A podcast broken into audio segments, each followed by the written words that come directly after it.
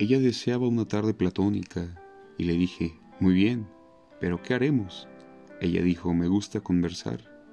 Así que le llevé al hipódromo y conversamos. Ella llevaba una cinta india en la cabeza y conversó sobre literatura y yo sobre caballos. Ella iba a enseñar poesía cuando regresara al este.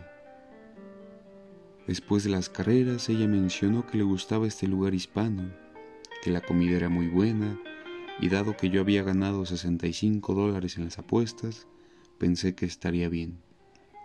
La decoración era española, la comida mexicana, y el hombre al piano cantaba canciones norteamericanas en inglés, estridente. Ordenamos bebidas y cena, y ella hablaba fuerte y agudo, para que pudiera escucharla por encima del cantante y del piano.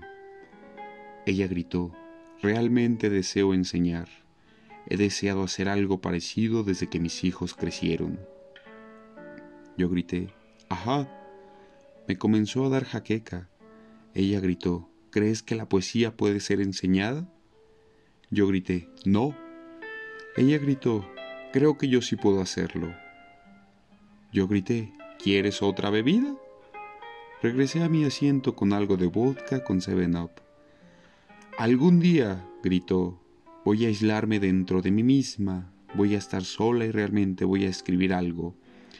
Ella continuaba gritando aunque el hombre del piano ya se había retirado, mientras ella hacía proclamaciones como que giraba, una semidanza, con repetidos movimientos de los brazos.